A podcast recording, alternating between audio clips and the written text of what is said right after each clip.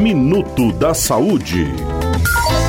As pessoas com mais de 60 anos de idade são mais vulneráveis às complicações causadas pela dengue, doença transmitida pelo mosquito Aedes aegypti. A causa pode estar em doenças pré-existentes, que tornam a dengue mais grave. O especialista em vírus de insetos da Universidade de Brasília, Bergman Moraes Ribeiro, explica isso. Como qualquer doença, os idosos são mais vulneráveis porque ele não tem a mesma resposta imunológica do que uma pessoa mais jovem.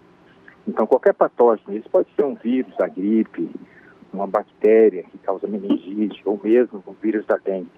Se os idosos forem infectados, a probabilidade da doença ser mais severa é maior. Porque essas outras doenças, o que, que acontece?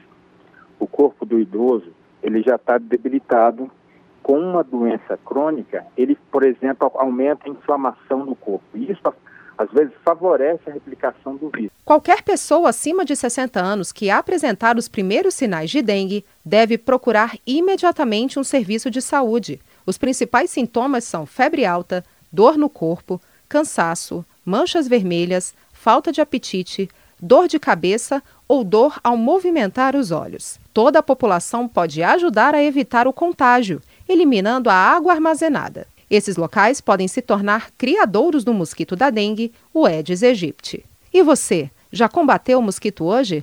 A mudança começa dentro de casa, proteja sua família. Para mais informações, acesse saúde.gov.br barra combate a Aedes.